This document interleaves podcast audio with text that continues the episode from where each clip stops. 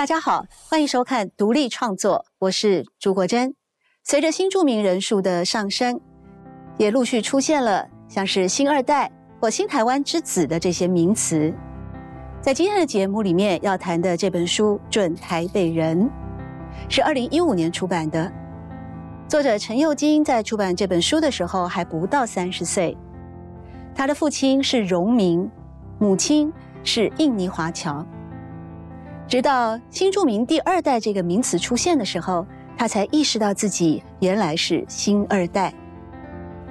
然而，他用抒情之笔呢，写下了最深层的记忆，同时也回溯了自己与父母亲之间的故事，也探讨了在台湾的族群、阶级、语言、血缘以及世代的界限。在今天节目里面，我们就要来分享这本书。同时，透过文学作品共同创造阅读的力量。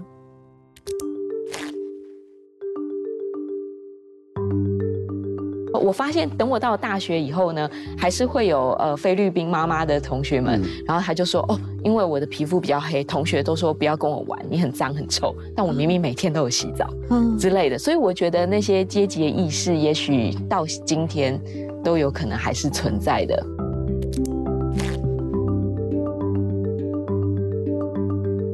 平常常常讲说啊，谈钱很俗气，可是我觉得反而《主台北》里面谈钱是谈的最动人的。它不只只仅仅只是要讲你要捍卫你的权益，就像那个五百块，把那个公理与正义买回来。那个邻居后来 后来钱就没有还你啊。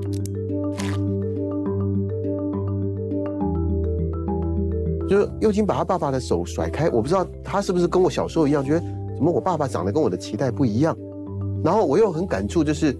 起码你爸爸还牵你的手，我从来没有记得我爸爸牵过我的手，所以我看到那一幕，我还蛮蛮羡慕、蛮嫉妒的。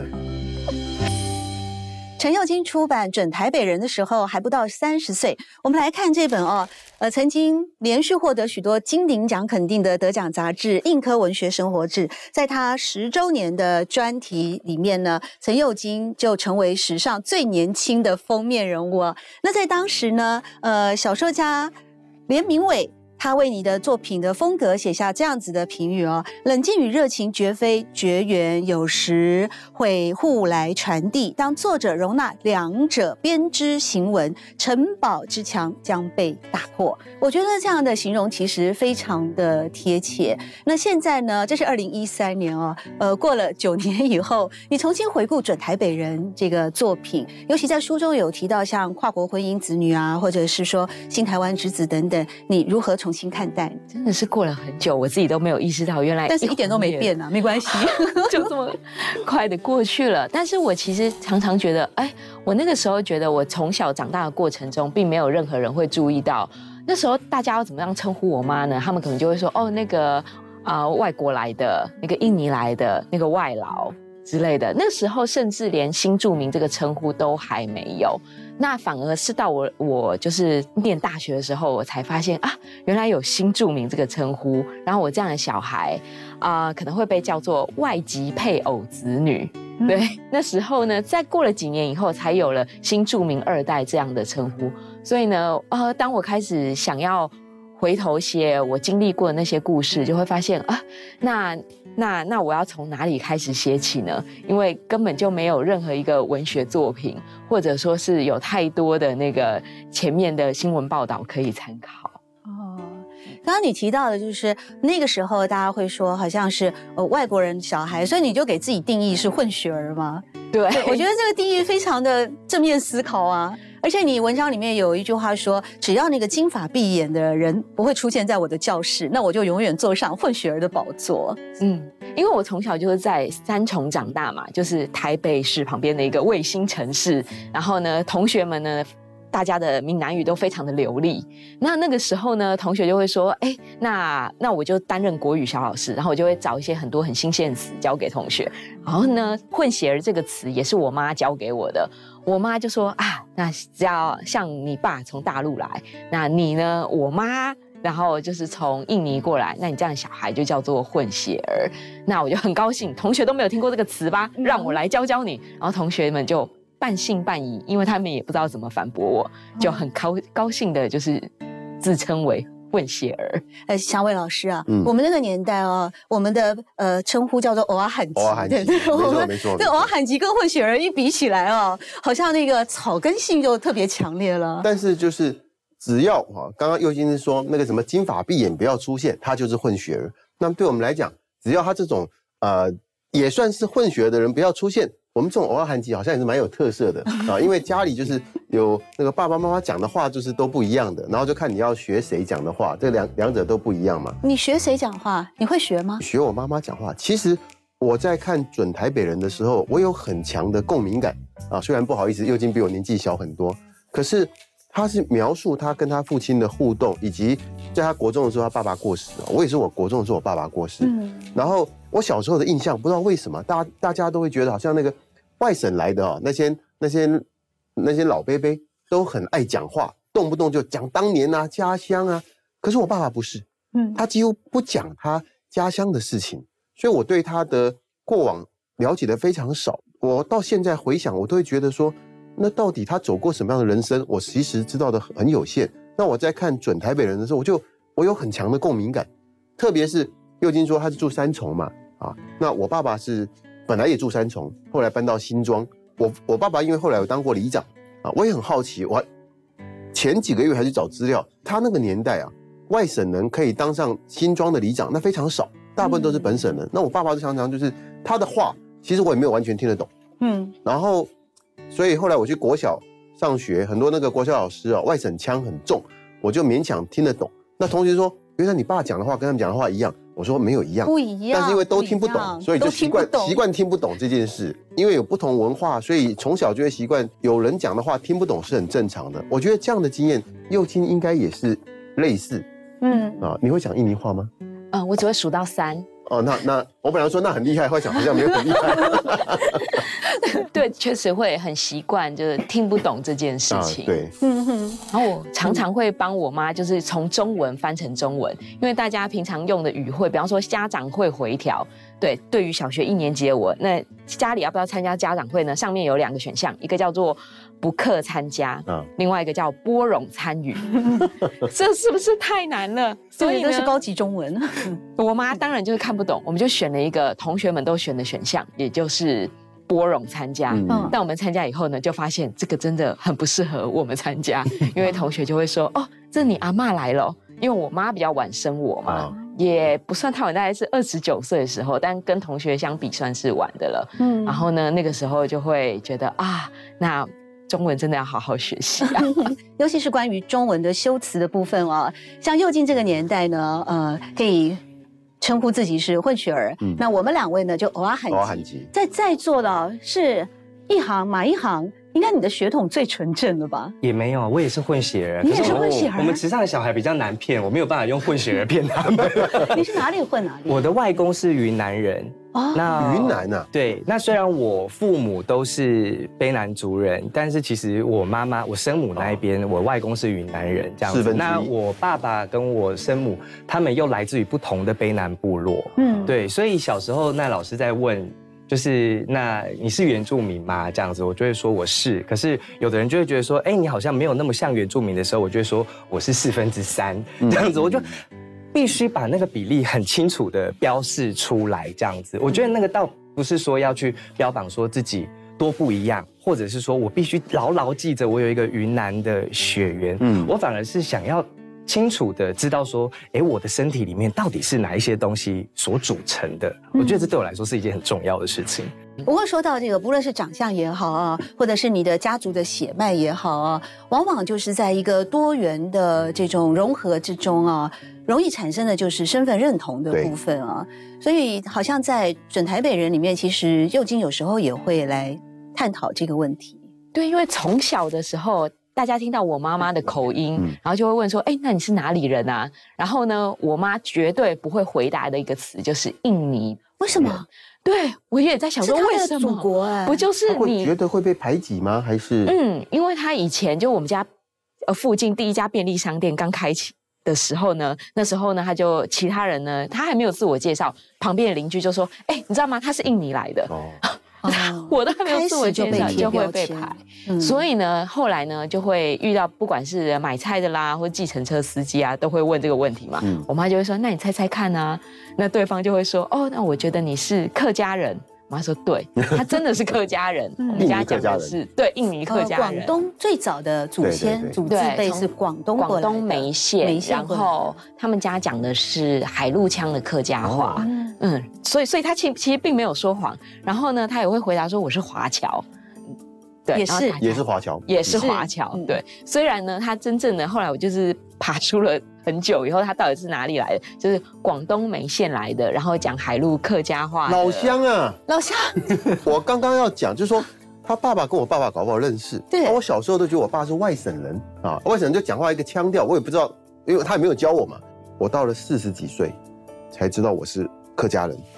那后来我有一个机会回到老家。发现我们家的那个族谱啊，三百年前从广东梅县迁到江西。天哪！所以搞不好我爸爸跟你妈妈也是 亲戚。搞不好你们是远亲哎。对对对。嗯，后来你妈妈怎么去面对呢？因为我其实读完准台北人，我一直觉得那个伯母非常的坚强，很勇敢。对啊，自己跑过来，单程机票来到台湾。没错，然后几乎是用了在那边可以买房子的钱买了机票。嗯。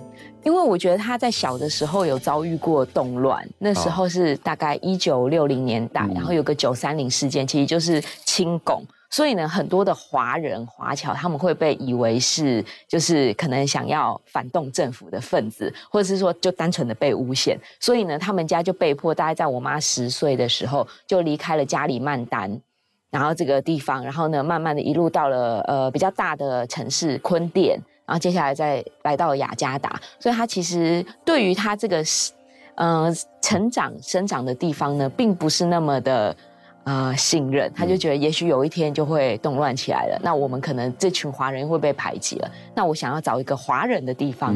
当然那时候有几个选择，一个是香港，一个是台湾。然后那时候中国其实一九八零年代还不。还没有办法那么的开放，所以他是去不了的，所以他最后就选择了到了台湾来。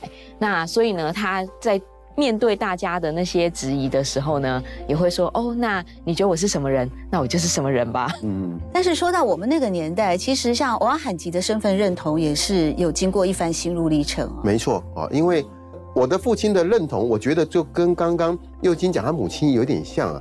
我为什么我父亲从来没有跟我说他是客家人？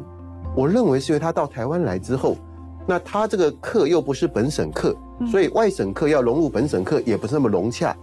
那外省人当时候呢，因为在那个年代的台北县也是少数，所以后来我父亲就会选择他不去提他本来的认同，他试着要融入新的认同，但他的 他的腔调又太明显又很难啊。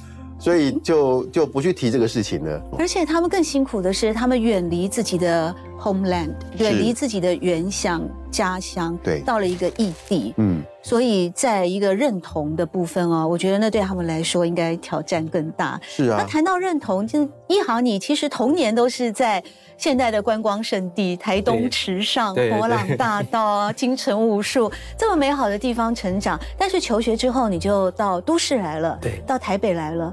那这样的一段过程也会让你有一些身份认同方面的困扰吗？嗯，我觉得其实呃，小时候你住在池上的时候，你不会感觉到这种移动对你来说的问题。可是到我现在，我现在四十岁，我在台北生活的时间已经远远超过了我在池上生活的时间。我现在也可以应该算是一个准台北人。嗯那我们刚刚讲到这个混血的这个问题，那我。身体里面，它就是有这个四分之一的云南血统。嗯，我是不是也是一个准原住民？我反而觉得《准台北人》这本书，给我对我来说，我觉得最有共鸣的地方，就真的是那个“准”字。嗯，因为它原本讲的可能是三重作为台北的这个卫星城市偏移一点点的距离，可是我觉得它对应的其实更是准确。我们对于很多身份位置的这种勘定或者是想象，有时候往往也是一种勘。框线，而且在这本书里面，这个准台北人不只仅是指幼金，也不仅仅只是指妈妈、爸爸，这里面它有很多准台北人的群像，很多在家里穿梭的这些北北们，他们其实背后都有很多的这个故事，也有很多的这个稍微偏移一点的位置，他们在寻找重新的定位。我的父亲。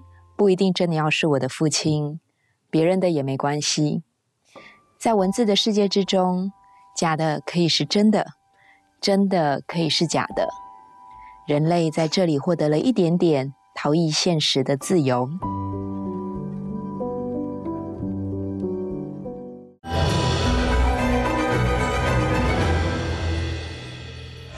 实我常觉得，在经典的文学作品里面啊，它是可以去消除某些像移动啊，或者离散啊，或者流亡的那些界限，它可以消弭的。那透过什么方式来消弭呢？其实也就是亲情与爱情。在准台北人的书里面啊，有很多的篇幅都在描写父亲啊，就像刚才我们祥卫老师也有提到，你你感触最多的也是在父亲的部分，特别是父亲早逝。其实右京的父亲也早逝。那在这里面，呃，在他的第一个部分《闲光饼的假期》，感觉你其实透过文字在诉说很多对父亲来不及说出来的爱吗？嗯。我觉得一方面是因为他生我的时候他就已经五十八岁了，嗯，啊，就我所知呢，我是他目前唯一的孩子啊，还没有其他人出来争家产这样子。那呃，所以我那时候要去知道我爸的故事，一来也是因为我其实不会讲他的家乡话，他的家乡话是福州话，也就是闽北系统的语言，跟台语又不一样，完全听不懂，完全不一样，只有马祖人可以听懂我爸说的话。对，那那一来听不懂，二来呢，他也是那种比较东方的父亲，不善于表达自己的想法，然后看到我呢，顶多就是说，哎，来吃饭啊，嗯，对，但是他吃的东西又跟我习惯吃的东东西不太一样。你有描述这个 很不容易吃下去。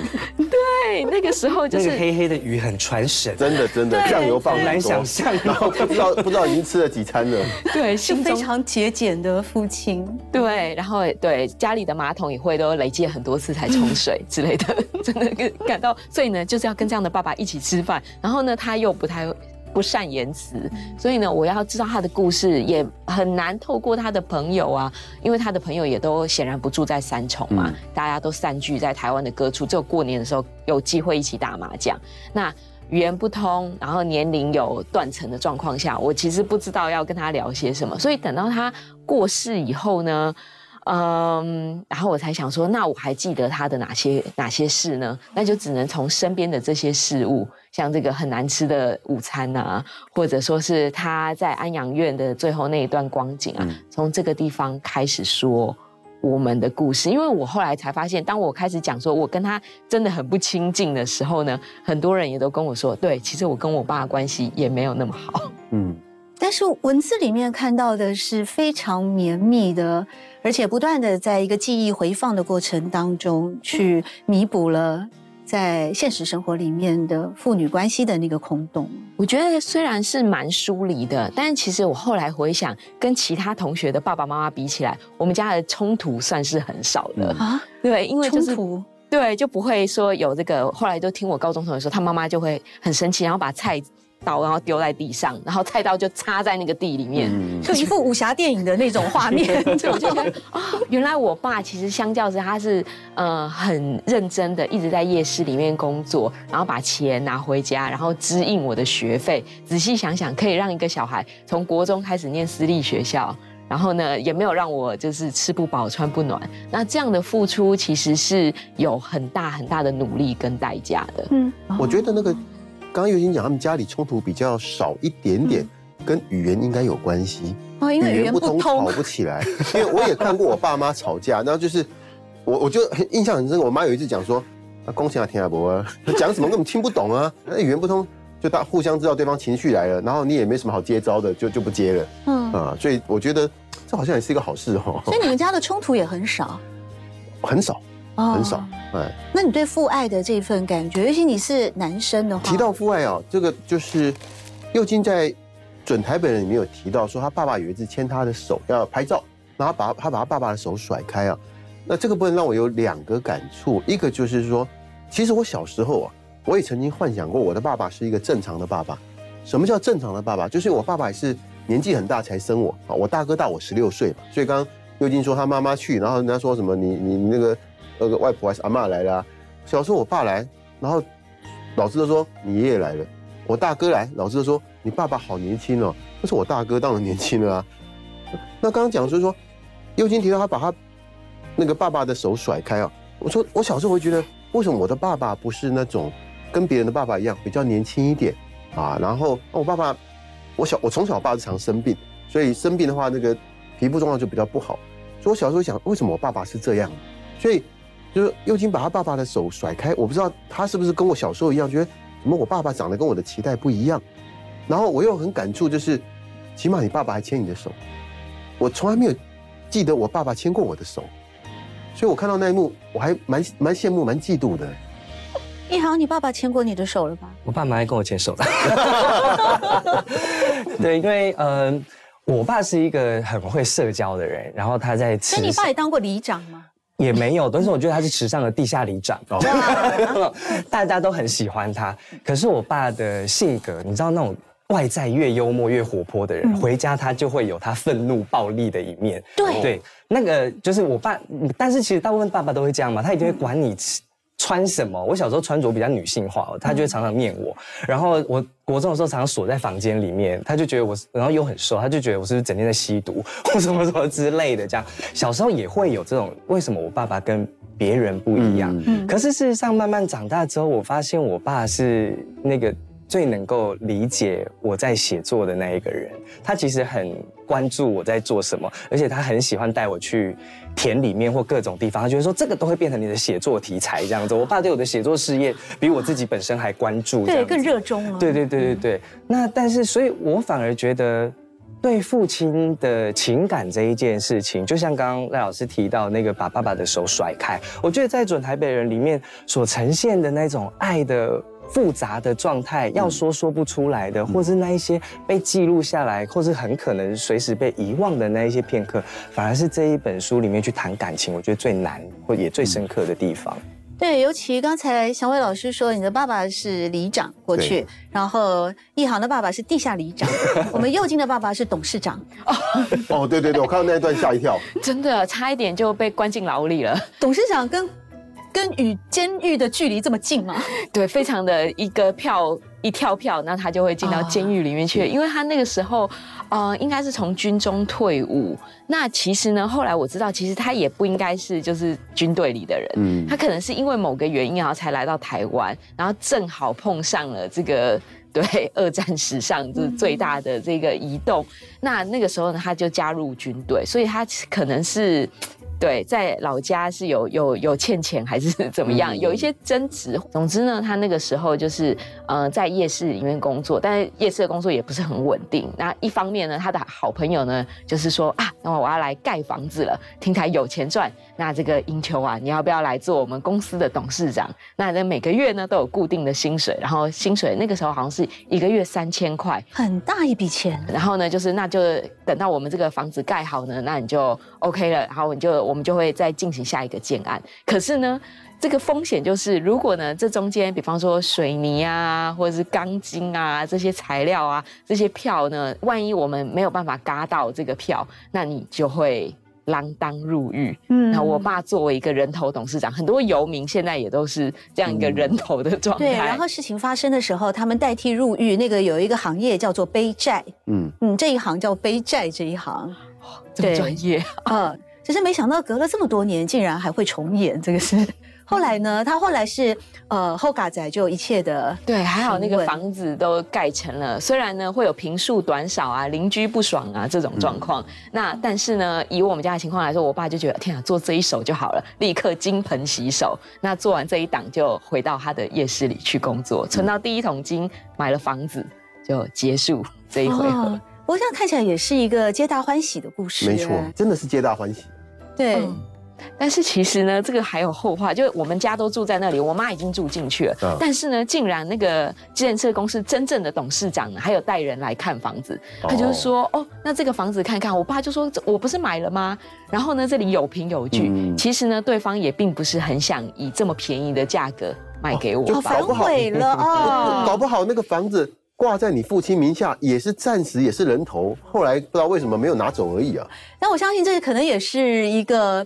作家的天命吧，在生活的遭遇里面，比方说像你父亲，虽然刚才我们谈到董事长哦，哇，这听起来非常的耀武扬威。对啊，我一开始以为我看错了，怎么前面讲在夜市，然后做什么咸光饼，然后双胞胎，嗯他怎么又是董事长？我想我是哪里？我是哪里看错？我拿拿错书了吗？没，并没有，是真的，就是作家的养分，传奇啊作家的养分的来源要重。新把爸爸那个时生命的时间轴要顺一次，对对对对吓了一跳。你要吓一跳你的脑筋里面要有好多个那个方块，把它连接起来。因为最后其实呃有很大部分的时间是在做资源回收嘛啊。那在书里面有一段话，就是佑金自己形容说，你觉得丢弃东西是一个被台北驯化的过程。一个城市希望你干净有条理，而不是像个破烂屋。不过既然你把你爸爸的东西丢掉，你就要用文字再把它拼回来。我觉得这段话非常的动人哦，而且在书里面其实有非常多的关于嗯唯一的一次。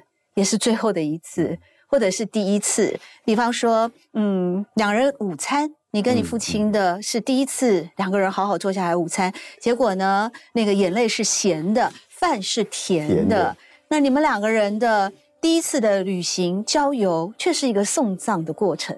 这些事情在透过书写，呃，不知道这样的是一种沉淀呢，还是哀愁呢？嗯，也许就更接近是一种弥补的感觉吧。嗯，都会觉得啊，暑假的时候同学们都有爸爸妈妈带出去玩，回乡下，但我根本就没有乡下可以回啊。嗯那个福建跟印尼并不是垂手可得的距离。那所以呢，当我开始书写的时候，我就想说，那我要写些什么呢？然后大家都说从你知道的东西开始写，可是我知道的东西都是我平常不能够为外人道的东西啊。比方说，妈妈如果真的说了她从印尼来，那大家立刻就会觉得，哦，那你们家是不是很穷之类的？哦，那个时候会这样，因为你已经比我们晚了二十多年了，搞不好现在还会，真的吗？搞不好现在我。觉得我们那个年代是因为整个台湾的经济还没有起飞的时候啊，所以它一开始就有一些阶级上的差异。嗯但我没有想到，到了八六年以后出生的你，你其实念到国中或国小应该是九零年代啦。嗯，没错。所以呢，到那个时候，我发现等我到了大学以后呢，还是会有呃菲律宾妈妈的同学们，嗯然后他就说哦。因为我的皮肤比较黑，同学都说不要跟我玩，你很脏很臭。但我明明每天都有洗澡嗯，之类的，所以我觉得那些阶级的意识，也许到今天都有可能还是存在的。那所以，我开始想要写这本书的时候，就想说，嗯，那特别要把这些平常不敢对别人说的话写下来，相对来说是一个很安全的做法，因为除了我以外，不会有任何人看到。嗯，但我想不到，当我开始发表的时候呢，就其他人看到以后，他们就说，其实我也是这样的，我们这样子一点都不特别。然后我就发现，那大家怎么不早点说呢？他是这样沉默地走过世间，所以他的背影消失时，也没有任何人注意。甚至当我想起来的时候，他已经离开了。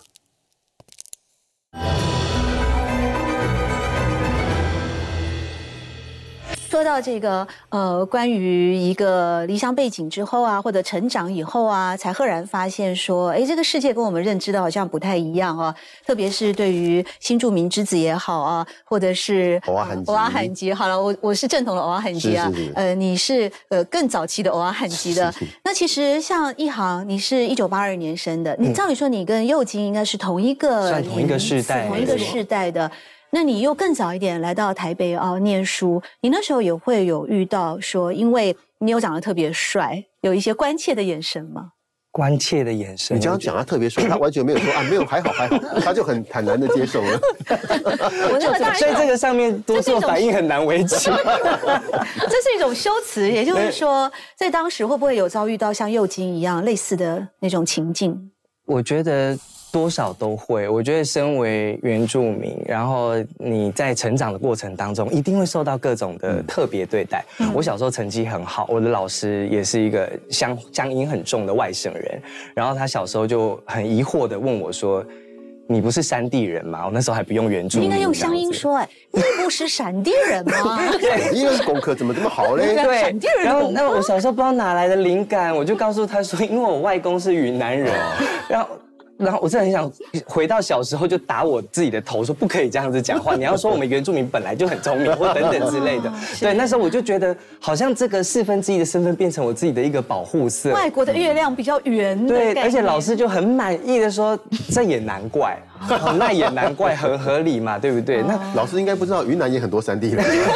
对。也是高山族嘛，对我也对？是云南的原住民这样子。对，所以这件事情一直放在我的心里面，就是说我我对这件事情一方面既追悔，然后觉得我不应该这样子讲。那从此之后，我的人生就在徘徊，就是说，我要找到一个最好的方式来回应这些差异的对待。然后刚刚讲戴老师讲到这个重组家庭的这个部分，其实我父亲也。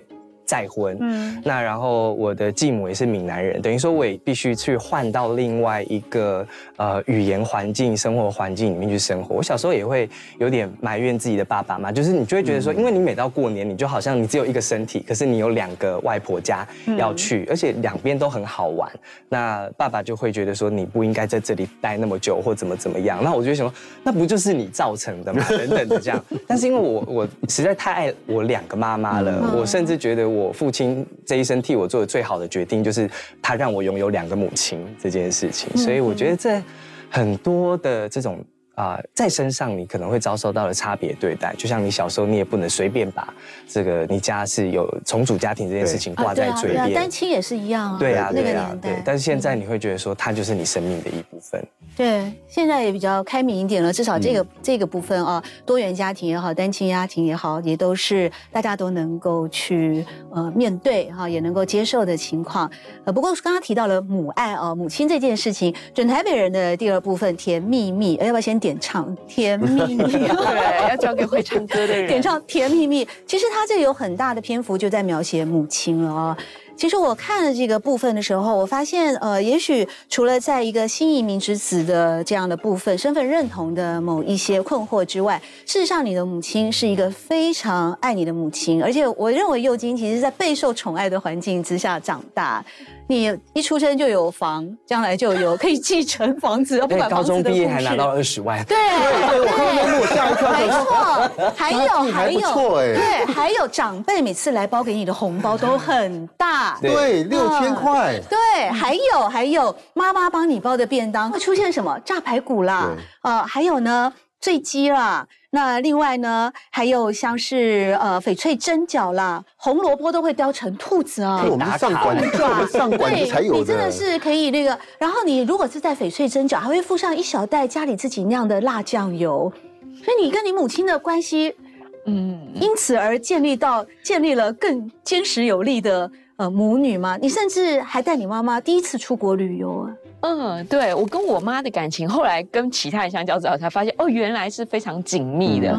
因为呃，最近我的国中同学吧，回忆起我们过往生活，就说：“天哪，你妈做的菜真是太好吃了。”对，他就回忆起了就是刚刚所说的这些菜色。那呃，我其实也是因为家里就是我一个小孩嘛，所以我如果在外面受到欺负啦，还是在看别人不满意啦等等的，那我都会回家跟我妈打小报告。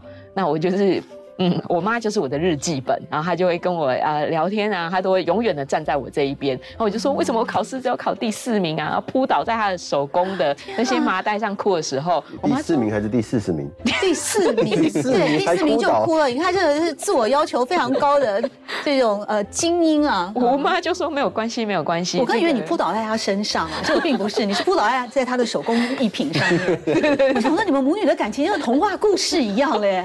对，而且她做。做手工的时候，我都会负责护送他的那些那个发带啊、发圈啊、灯泡。你也陪他去工厂上班呐，你也陪他在自助餐厅里面，而且我还会帮他找工作。就是失业的时候，就要帮他看那个报纸的分类广告，然后跟他一起去面试之类的。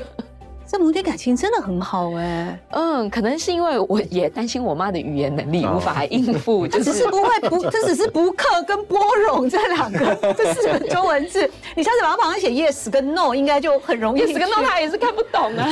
哦，但是伯母真的是。很优秀、很聪明的一个人，为什么呢？他还告诉你说，呃，凡事皆要杀价。嗯，这个、这个、这个就是我们这一代受呃，我们这一代的教养啊，我就觉得那个比较难。我们好像这一代还是有点爱面子啊。对，呃，但是我觉得那个你母亲在这个部分，那你有你有那个继承这样子的？我觉得我在台湾是。啊，可是我觉得务实的个性确实是有的。嗯虽然我没有认真的杀价，但是呢，只要有邀约或者是访问的，我都会问说：“那请问这个费用是？”嗯我就会这个很重要 可。是你问对这个完了，你很重要问完了，你有争取吗？啊、我问完以后，我就会，我其实都会心中有一个价格，对，就是如果还合理就就那个就可以但是我怀疑，如果是你妈的话，她就会觉得啊，就应该再加一点吧，这还是杀价嘛，凡事都要杀价嘛。有道理。对我确实也有认识前辈会这么做啊，但我就是对背负了作家的包袱。嗯，嗯，所以呢，我觉得这这，因为呢，我们在在生存的道路上呢，可能也没有其他人可以依靠。嗯问我爸呢，他也不是怎么对他很早离开，就算问了他，他可能也无法回答。嗯所以呢，我们都会很积极的去争取自己的权益。嗯那我觉得这件事呢，不管在我后来的写作上，或是生活上，都变成一件很重要的事情。对，因为钱是凝聚你们家的核心，这句话是金科玉律哦。那对于母爱这个部分，呃，一航你刚刚也说有两个母亲，一个生母，一个继母，在跟母亲的互动与相处的部分，你的故事，我很印象很深刻，有一件事情是我的生母再婚的时候，她后来当然有一段也不错的婚姻这样子。那但是我我要去参加我的生母的婚礼的时候，应该很少人有这种经验吧？就参加自己妈妈的婚礼这样。然后那个时候我才高中生啊，没有什么概念，是我的继母带我去金饰店要去买金子，她说你要记得要送你妈妈的一个礼数。的继母非常宽宏，对我，我继母母是一个非常贴心细腻的母亲，那我的生母是一个非常海派、大方、豪迈的女性，这样子。那我我很希望我可以从他们两边都继承这样的一种嗯。那个心意跟性格在里面，所以我会觉得说，小时候原本觉得周旋在两个家庭之间的那一种不安感，那到了这个实际上面的这个礼物，作为一种递送，作为它在提示你对人情情义的这个重要，那我觉得其实，在准台北人里面也有这样的一个特质，因为我们平常常常讲说啊，谈钱很俗气，可是我觉得反而准台北里面谈钱是谈的最动人的，它不只只仅仅只是要讲你要捍卫你的权益，就像那个五百块，嗯父亲把那五百块给你，可是他就是把那个公理与正义买回对对对这来个。故事也很后来动人 后来钱就没有还你了。钱邻居真的没有还我、啊，这个要说一下故事背景因为我们对对对观众朋友没有没有不清楚看到就是好像你跟人家玩的时候，对对对，我就在哦我们家前面的那个小小的停车场玩，然后呢看一看，然后就觉得天哪，看到五百块钱，这超大的，因为我爸在那边十块、五块、一百块赚，就对是从来没有看过这么新。然后我就想说，哎，这是真的五百块吗？毕竟我那时候才是个还没上小学的吧。哎呀，那才幼稚园啊！对，但是哦就是对钱非常的敏感嘛，然后看到啊，我以为是很纯真啊，所以要很容易被欺负。没 有很早会，啊很早会，原来是 看到以后呢，可可但是问题就是我们那时候玩具钞票实在太多了，对于是呢，旁边的姐姐呢，住三楼的就说：“我帮你看看这是不是真的。”嗯。嗯他，就看一看之后，他就跑回家了，对，他就拿而且着我的拿回去用验光机，他说我们家有更准确的仪器，这样子。家里看能不能找到一张假的来还你。根本不理他了嘛。你那个姐姐就跑上去就不管你了，就完全不理我，然后我就在下面按那个对讲机，然后呢，其他的邻居们也都帮我按啊，嗯。还有回家之类的，但是他都会就来个相应不理，对。那这是一个真的五百块，然后呢，我就回家跟我妈哭诉，还是扑倒在又扑倒在他的手工织品上面了。扑倒。然后呢，等我爸晚上回来，因为他是夜市工作嘛，晚上十二点回来，我已经睡了。但看到我爸，想到这故事还要再讲一遍，然后这哭，然后呢，我爸就说：“好啦，那我就去帮你讨回来。”嗯然后他就走到旁边的骑楼。从他自己后来经过我妈的转述说，他从他自己的钱包拿出了五百块，对然后呢再交给我。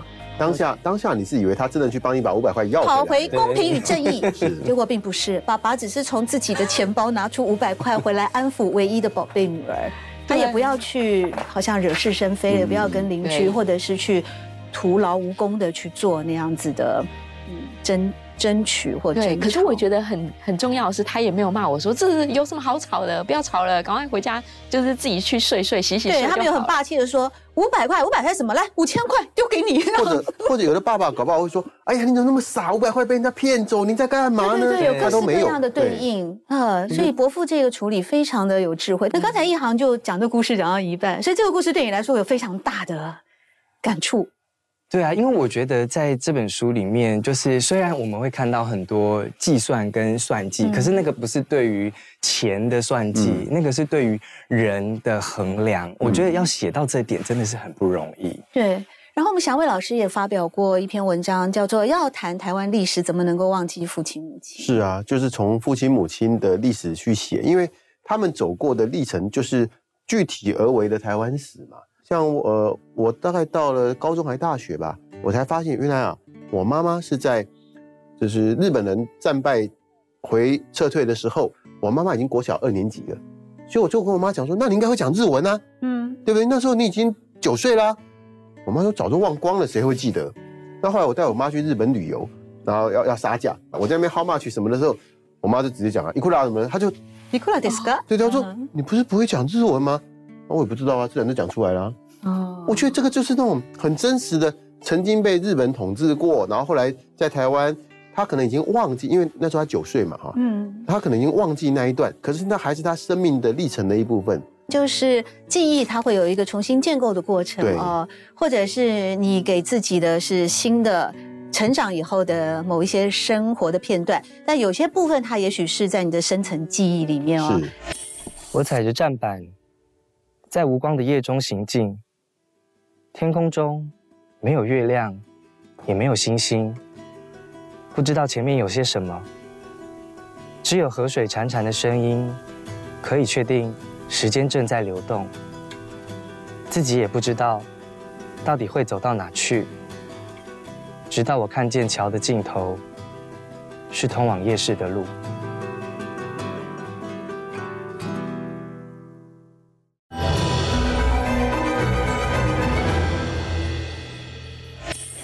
一个创作者，特别是右京，其实你以前在接受访问的时候，你有谈到过，说你是先发现自己会写小说。后来才发现自己会写散文，因为《准台北人》它算是一本散文集啊，呃，而且你也坦言说，你的写作其实受到了向田邦子日本作家父亲的道歉信的影响，那你后来才在小说之后呢，完成了《准台北人》的这本散文集。那就是就一个创作观来说，因为一般我们都会去区分，小说是虚构的，而散文上真。那在这样的一个跨界、跨领域的书写里面啊，你的文学观呢？我自己的写作，后来长大以后开始想说啊，呃。要开始文学奖之路，或者是开始写作之路，都会想说，那我到底要写些什么东西？但是呢，我小时候的开写作呢，就是决定，就是从我不知道的东西开始写，然后只要可以唬住同学的都好，这样子。那比方说，就像我小时候那个作文要写我的父亲，那我就是很少见到我爸啊。然后我那时候可能连五百块钱这么俗气的这个题目都不敢写，那怎么办呢？那我就是从小说开始写，然后我写的都是那些。嗯，跟我对，跟我跟我的生活毫无关系。你会想什么？所以你那时候开始写科幻小说之类的吗？倒也没有科幻这么的远，可是我就会觉得，好，那我要做一个有远大志向的人啊。远大志向的定义，比方说，比方说做个医生啊之类的，这个救国救民之类的。对，可我心中想的完全不是这些事。我想就是下课以后啊，赶快要回去打我的电动之类的。对，但是我我我那时候开始写作，然后就写的跟我生活完全无关。可是呢。嗯，开始写小说，然后写小说以后，我就发现，天哪，我的人生比较像是小说，就像我爸刚刚那个很可能被驱逐出去的房子，我就想说，我应该总算是可以名正言顺继承吧。结果呢，想不到我长大以后发现啊，都市更新计划可能可以把这一切都这个全盘打乱。不是给你们一个更好的房子吗？我也是这么想的，我就是一平换一平，十分的公平嘛。对。但是呢，后来就发现不，这里面呢，这个建商，我们家住在一楼嘛，那建商呢可以随便。的决定，你们家要住在几楼？对，那你说一平换一平呢？现在旧房子换新房子，不就是至少都要有百分之三十的公寓吗？嗯，然后另外我们家其实根本就不大，所以呢，呃，就算权杖上面写三十平好了，那你觉得建商会盖这么小的房子吗？嗯，有时候他们会盖五六十平的豪宅，那我根本就买不起啊。哦，你要补差价啊。对，要补差价。那这个差价是谁来算呢？嗯，是就算我本人是一个估价精算师，也不可以由我来算，是要由建商所指定的这个呃估价师来说。哦，你的旧房子值多少钱？那我们新房子值多少钱？哦。那这个游戏一玩下去呢，你就就是他们自己圈内人在玩。